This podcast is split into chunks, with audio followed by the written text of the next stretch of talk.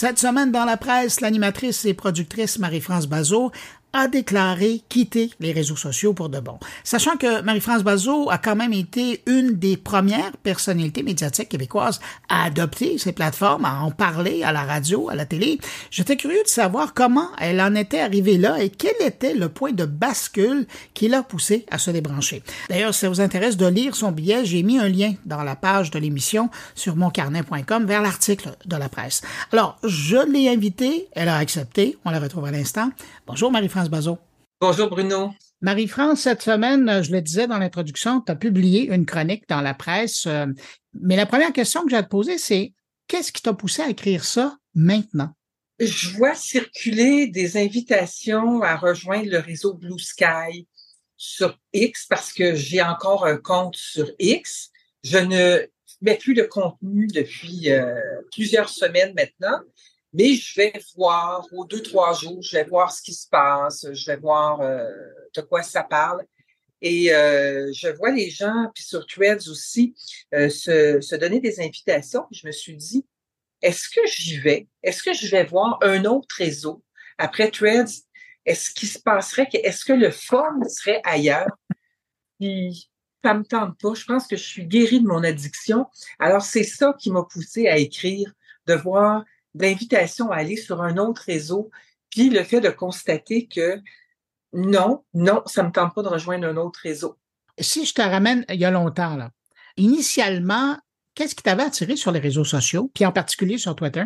Ben, la nouveauté, ça venait de partir, ça faisait vraiment pas très longtemps.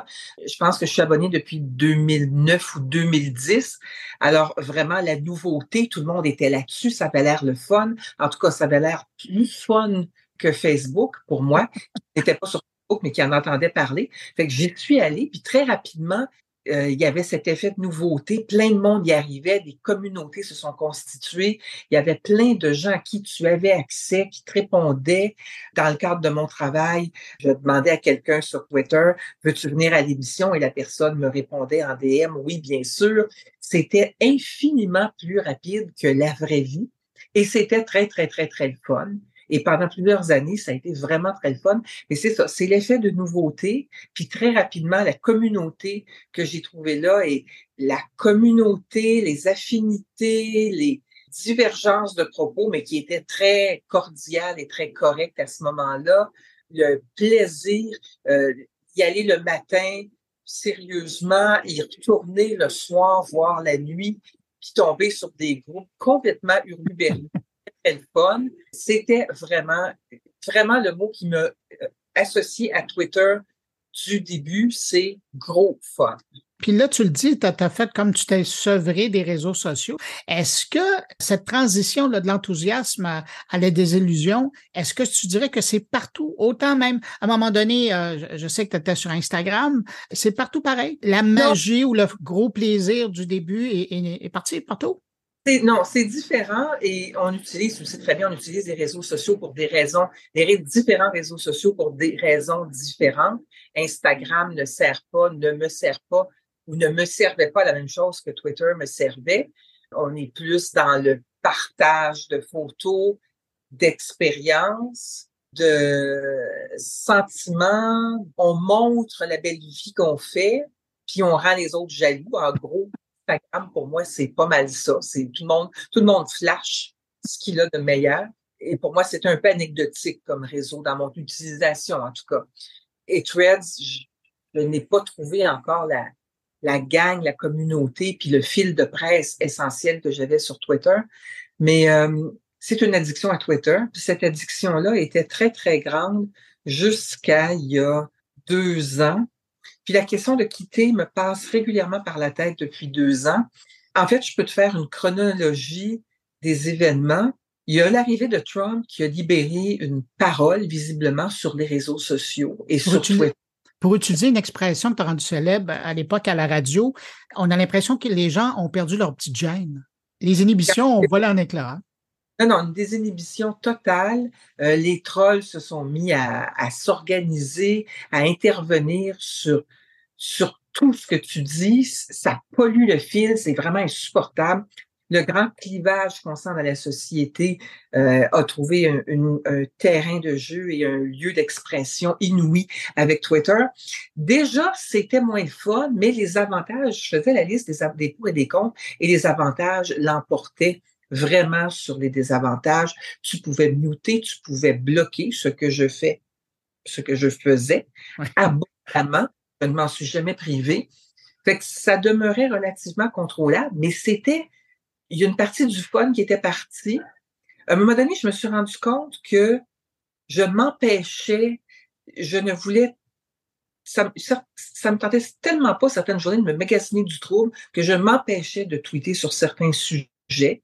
Fait que déjà, tu dis, OK, les désavantages commencent à être aussi pesants que les avantages. Euh, est arrivée la pandémie, est arrivée euh, toute une autre gang de gens qui, tu parles de chat ou tu postes une photo de chat, puis rendu dès le deuxième commentaire, tu es euh, une, une pro-vax, tu ça a été effrayant ça, ça, a vraiment, vraiment pollué le dialogue. Puis je parle pas juste pour moi, je parle en général des gens que je suis. Euh, très rapidement, euh, en arrives au, point euh, Goldwyn presque euh, de la conversation. Euh, est arrivé aussi l'achat de Twitter par Elon Musk, les règles qui se sont mises à changer. Et, vraiment, là, c'était majoritairement. Je pense que beaucoup de gens ont commencé à se retirer silencieusement, sans faire des fracas, puis dire je quitte Twitter. Et on, on commençait à se désinvestir. Les algorithmes ont changé. J'ai beau avoir 178 000 abonnés, c'est toujours les mêmes. C'est toujours, toujours les mêmes personnes que je vois. Euh, j'ai beaucoup d'abonnements et je tombe toujours sur les mêmes. Euh, il y avait quelque chose de vraiment euh, de plus en plus laborieux dans l'usage de Twitter. Mon, mon fil de presse, qui était ma principale raison d'avoir Twitter, était dilué, pollué, inexistant. C'est extrêmement compliqué de trouver l'information à laquelle j'étais abonné puis que je voulais. Bref, les avantages se sont mis à, à disparaître. Des gens que j'aimais beaucoup ont quitté. Et puis, je suis allée voir sur Threads. Euh, j'ai regardé si je pouvais faire une autre utilisation d'Instagram. Déception. Et puis, j'ai l'impression que Twitter me décevait tellement que je me suis mise à m'en détacher. J'ai pas fermé mon compte encore. Je vais probablement le faire. Mais je me suis sevrée des réseaux sociaux. J'ai la chance d'avoir une chronique dans la presse. Donc, de dire exactement ce que je veux, contrôler dans plus de mots que 280 caractères. J'ai donc la chance de m'exprimer, de peser mes opinions, de les sortir une fois par semaine, puis c'est bien en masse. Et je n'éprouve plus ce désir de m'exprimer sur tout. J'écris, mes opinions politiques sont réservées à ce qui sera un livre, puis je canalise autrement euh, ce que j'aurais à dire. Je n'interviens plus n'importe quand, n'importe comment. Et je pense qu'on a besoin d'une petite gêne salutaire, mais je pense qu'on a besoin de temps pour la réflexion. Et on a beaucoup avec les réseaux sociaux, on a vraiment perdu ce temps-là. Ces propos-là n'engagent que moi, mais moi, j'ai besoin de recul maintenant.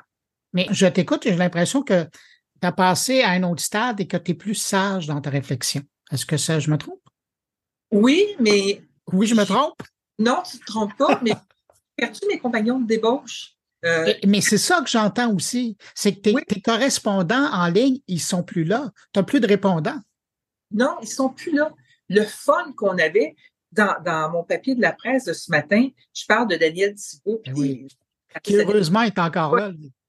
Qui est encore là, mais qui est plus le même Daniel Thibault qu'en 2015, je te dirais, euh, qui est devenu plus sérieux, plus pugnace, plus euh, euh, plus engagé aussi. Il l'a toujours été, mais il y avait cette espèce de folie.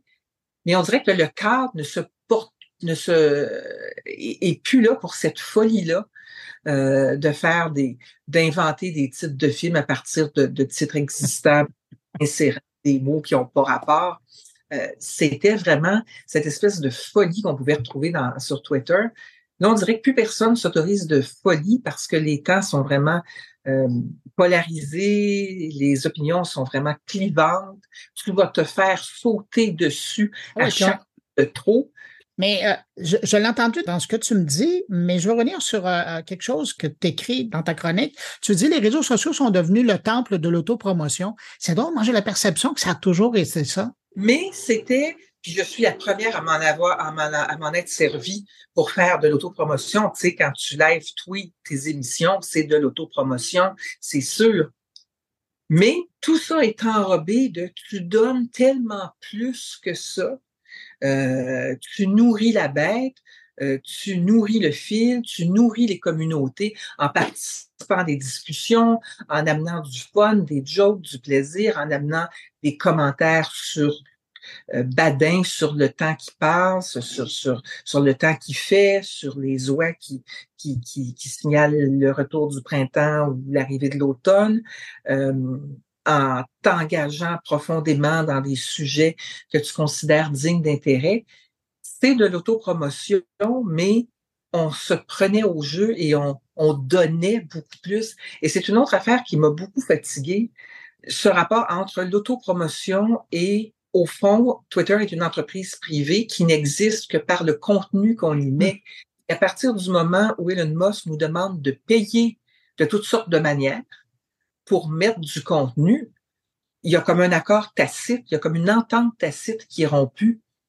Euh, je nourris de mon contenu et il faudrait que je paye en plus. La question n'est pas le montant d'argent euh, minime par mois, c'est le principe même de payer pour mettre du contenu. Ça marche pas, là. Il y a quelque chose qui est cassé, il y a quelque chose qui ne marche pas, surtout que la patente n'est plus ce qu'elle était, le contrat n'est plus celui qu'il était. Fait que oui, en ce moment, c'est vraiment de l'autopromotion toute nue, pas déguisée, euh, brute, dans ta face, avec pas de fun autour, avec pas de bienveillance autour, avec euh, euh avec si tu fais un faux pas, tu te fais ramasser c'est vraiment plus plaisant. Je t'amène ailleurs dans ta chronique, tu dis que maintenant tu t'informes, bien évidemment, tu as délaissé les réseaux sociaux, mais tu t'informes maintenant par les journaux virtuels, euh, les kiosques, là. tu lis aussi beaucoup plus. Est-ce que ça change ta perception de l'actualité? Oui, euh, je le dis dans le jeu de la presse tous les dimanches, le quiz, je suis rendue beaucoup moins bonne parce que parce qu'il y, y, a deux choses aussi, Bruno. Il y a, il y a le fait que j'ai quitté Twitter, mais Twitter était un réel fil de presse, puis tu sais s'il se passe de quoi tu vas voir tout de suite sur Twitter et tu le sais avant quiconque lit les journaux et écoute les nouvelles. Tu le sens, tu le sais à la seconde. Fait que j'ai perdu ça parce que j'ai vraiment plus le réflexe d'aller voir sur Twitter. Euh, et j'ai aussi une grande fatigue informationnelle. Euh, S'informer est angoissant en ce moment je fais pas d'éco-anxiété outre mesure, mais il y a quelque chose d'angoissant, ce qui se passe dans le monde, les guerres. J'ai beaucoup slacké sur l'information. Je ne lis plus cinq journaux par jour. Euh, il y a des jours où je ne les lis plus. Euh, il y a des jours où j'écoute un ou deux bulletins de nouvelles radio et d'attitude. Fait que je sais en gros ce qui se passe dans le monde, mais pas assez pour faire 8 sur 10 au quiz de la presse. Donc, j'ai vraiment quitté l'information en grande partie, en tout cas dans ses moindres détails. Et Twitter m'aidait beaucoup, même les jours où je voulais pas aller trop voir ce qui se passait euh, dans les bulletins de nouvelles ou où je lisais pas tous mes journaux. J'étais au courant, en gros, de ce qui se passait. Là, des fois, ça peut prendre quelques heures avant de se rendre à moi. Est-ce que tu penses que les réseaux sociaux pourraient retrouver une dynamique plus communautaire, positive? Je l'espère parce que ça avait et ça a encore certainement beaucoup de qualité. Mais moi, je pense que je suis sevrée. Vraiment. J'y retournerai en touriste, mais c'était des heures. Hein. Twitter, c'était des heures par jour. Tu faisais d'autres choses, euh, mais tu avais tout le temps un œil, tu avais des notifications. Euh, il y avait une totale addiction. Et ce temps-là, je l'ai retrouvé pour, euh, pour lire, pour écrire, pour produire autre chose. Quand je travaille, je suis beaucoup plus concentrée parce que j'ai pas tout le temps l'œil sur le téléphone. Ça a vraiment, vraiment, vraiment changé des choses dans ma vie. C'est clair, clair, clair. Vraiment. Marie-France, en terminant, euh, si je te ramène en 2009 ou 2010, quand tu as commencé Twitter, quel conseil t'aurais aimé avoir reçu à l'époque concernant l'utilisation des réseaux sociaux et, Twitter? Il n'y a, pas, de, pas tant de conseils qu'une espèce de petite maxime, genre euh, tu vas voir, tu vas vivre une belle aventure, mais tu en reviendras, quelque chose comme ça. Parce que ça vraiment, je ne regrette pas, je ne regrette pas toutes les heures que j'ai passées là-dessus. Je me suis fait des amis virtuels, je me suis fait des amis réels. Euh, j'ai booké des invités. J'ai, on a coutume de dire avec euh, Jean-Philippe Vautier que la première émission de télé qu'il a animée, on s'est parlé sur Twitter. Puis c'est comme ça que l'idée de Ah de faire passer une émission à Jean-Philippe Vautier pour animer le quiz La Une qui tue à Télé-Québec, ben ça s'est fait par Twitter. Ça serait pas arrivé peut-être autrement. Euh, il m'a interpellé. Je me suis dit, ah oui, OK, good. Euh, il y a beaucoup de choses professionnelles, personnelles qui se sont passées sur Twitter. Euh, il y a vraiment eu des beaux moments, il y a eu des, des idées qui ont germé pour des articles, pour euh, toutes sortes de choses, des sujets d'émission. De live tweeter Bazo TV, c'était génial. On avait vraiment, un, on était une des premières émissions à le faire à l'époque et on avait un contact avec les téléspectateurs qui est inestimable. Ça m'a apporté beaucoup, beaucoup, beaucoup, beaucoup, beaucoup fait que si on m'avait donné comme conseil, méfie-toi, ça va te bouffer des heures, puis que j'avais écouté ça, euh, je me serais privée de beaucoup. Je regrette vraiment pas. Je suis très contente de voir comment j'ai réussi assez facilement à me sevrer, mais c'est parce que Twitter m'a autant déçu, enfin X, m'a autant déçu que Twitter m'a rendu, euh, m'a procuré des grands moments de bonheur et de, satisfaction. Alors, ça s'est fait un peu tout seul. Voilà. Ben, c'est sur cette note qu'on va terminer. C'est une belle image. Marie-France Bazot, animatrice, productrice et chroniqueur à la presse et sociologue de formation. Je pense que c'est important de le rajouter. Merci beaucoup d'avoir pris de ton temps pour répondre à mes questions. Puis merci pour euh, cette chronique qui va faire réfléchir. D'ailleurs, j'invite les gens, j'ai mis un hyperlien sur le descriptif euh, du podcast.